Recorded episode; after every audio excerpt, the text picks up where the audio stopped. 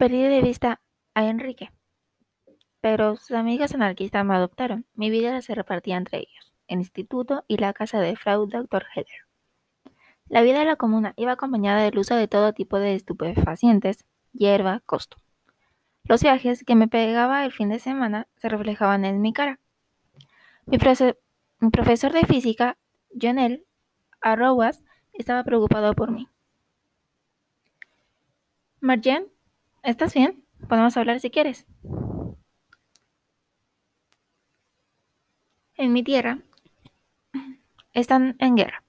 Tengo miedo de mis padres, me siento sola y culpable. No tengo mucho dinero, a mi tío lo asesinaron, he visto morir una amiga en un bombardeo. Tenía la sensación de que no me creía, debía de estar pensando que exageraba. De todas formas, continué. Tenía muchas ganas de hablar. Además, vivo con una loca y mi novio. Bueno, está bien. Ya lo he entendido. ¿Quieres venir a comer a mi casa el sábado? Mi madre también estará.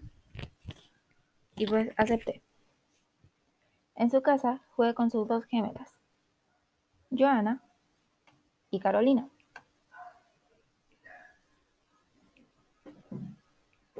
Hablé largamente con la madre de mi profe, la señora Arrobas, una francesa de origen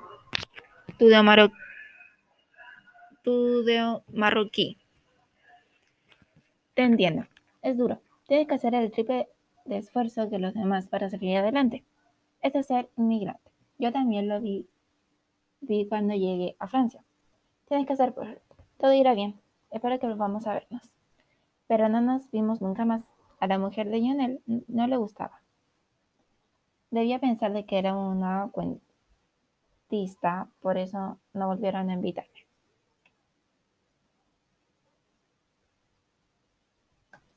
Después de mi decepción amorosa con Enrique, entendí mejor a Julie cuando hablaba de los nefastos efectos que el amor platónico tenía sobre su madre.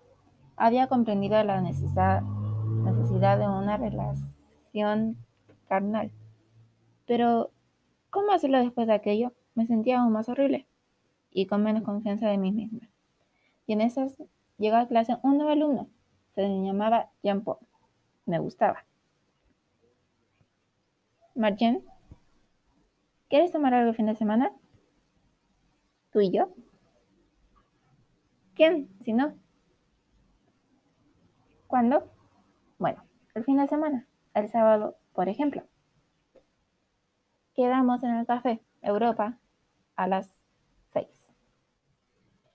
Me puse mis mejores galas. Estaba tan nerviosa que llegué una hora antes. Él con media hora de retraso. Por aquí. Al fin, aquí está. Hola, ¿qué lees? Ah, eres tú. No te había visto. ¿Hace mucho que esperas? No, acabo de llegar. Pues me gustaba mucho. ¿Va todo bien? Sí, sí, muy bien. ¿Y tú? Yo bien, pero es que, sabes, tengo una gran carencia de afecto.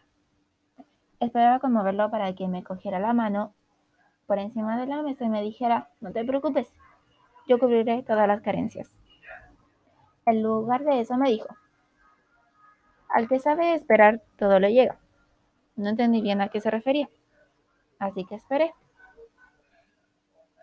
Y después de un cuarto de hora de espera, mira, no entendí bien la última clase de mates, la del logaritmo, pero quiero hacerte algunas preguntas. Tenía que mantener la compostura, se lo expliqué todo con mucha naturalidad. Por ejemplo, el logaritmo de 100 igual a 2, porque 10 elevado a 2 igual a 100. Estuvimos juntos hasta las 9 de la noche hablando de funciones y trigonometría. Ha sido muy amable, gracias. Hasta luego, ha dicho él. ¿Pero qué te has creído, pobre imbécil? ¿Crees que un chico como él puede interesarte por una chica como tú? ¡Qué idiota! ¿Cómo había podido hacerme ilusiones? Dijo aquella chica. Al día siguiente, fin de semana de vuelta a la comuna. ¿Dónde has estado las dos últimas semanas? ¿Por qué no has venido a vernos? Uno de mis profes me invitó a comer a su casa y la semana pasada quedé con un compañero. Ingrid, mi antigua enemiga, se había convertido en una gran amiga. Ella me enseñó meditación trascendental. Con ella pasamos el rato meditando. O delirando. No siempre me gustaba, pero prefería aburrirme con ella que soportar mi soledad y mis decepciones. Poco a poco me fui convirtiendo en el retrato de Dorian Gray. Cuando más tiempo pasaba, más marcada estaba. Pero a algunos les gustaba esa decadencia, así conocí al primer gran amor de mi vida. Hey, Marjen. Se llamaba Marcus. Estaba en último curso de literatura. Al menos sabía que no quería verme porque tuviera problemas con las matemáticas. Y pues pregunto, ¿qué haces este sábado? Me voy al campo a ver a mis amigos. ¿Por qué? ¿Es que vayamos a una discoteca? Pues obviamente respondí, sí, ¿por qué no? Aquella vez no hice ningún esfuerzo, no me puse ni mi mejor ropa y llegué con una hora de retraso. Yo no te, ya no te esperaba. Pensaba que no vendrías. Me alegro de que estés aquí. ¿Quieres bailar? No, no me gusta. Además, no me gustan los discos. De todas formas, bailamos. Qué guapa estás esta noche. Pues qué mentiroso. Aparte de los de que los dos éramos hijos únicos, no teníamos nada en común. Estaba incómoda. Por suerte, esta patética situación no duró mucho. La disco cerraba a las 2.30 de la mañana. Si quieres te acompaño a casa, pero antes tengo que llenar el depósito.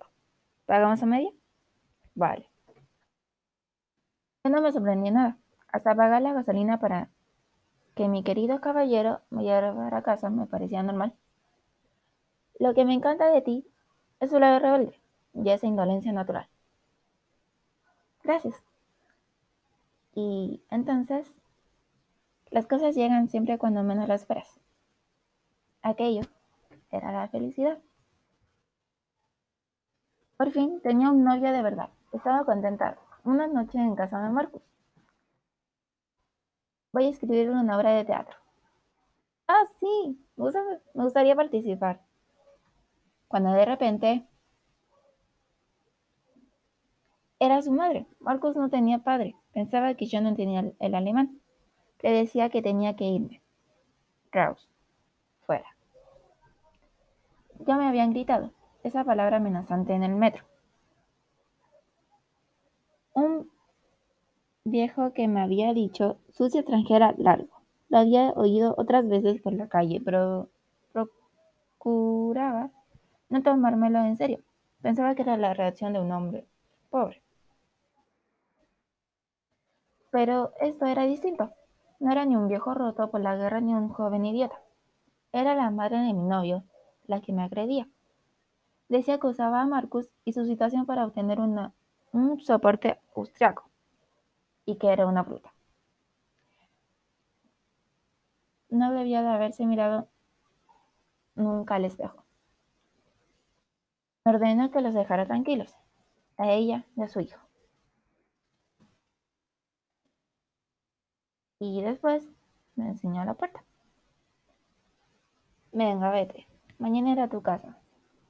Marcus debía de sufrir aún más que yo. Tenía que sacrificar la relación con su madre para verme. No quería que sucediera eso. Antes me mato. En mi casa me iba mucho mejor. ¿No tiene nada para fumar? No, desde que no veo a Ingrid. ¡Qué mierda! Mi madre me ha reducido la paga. ¿Ah, sí?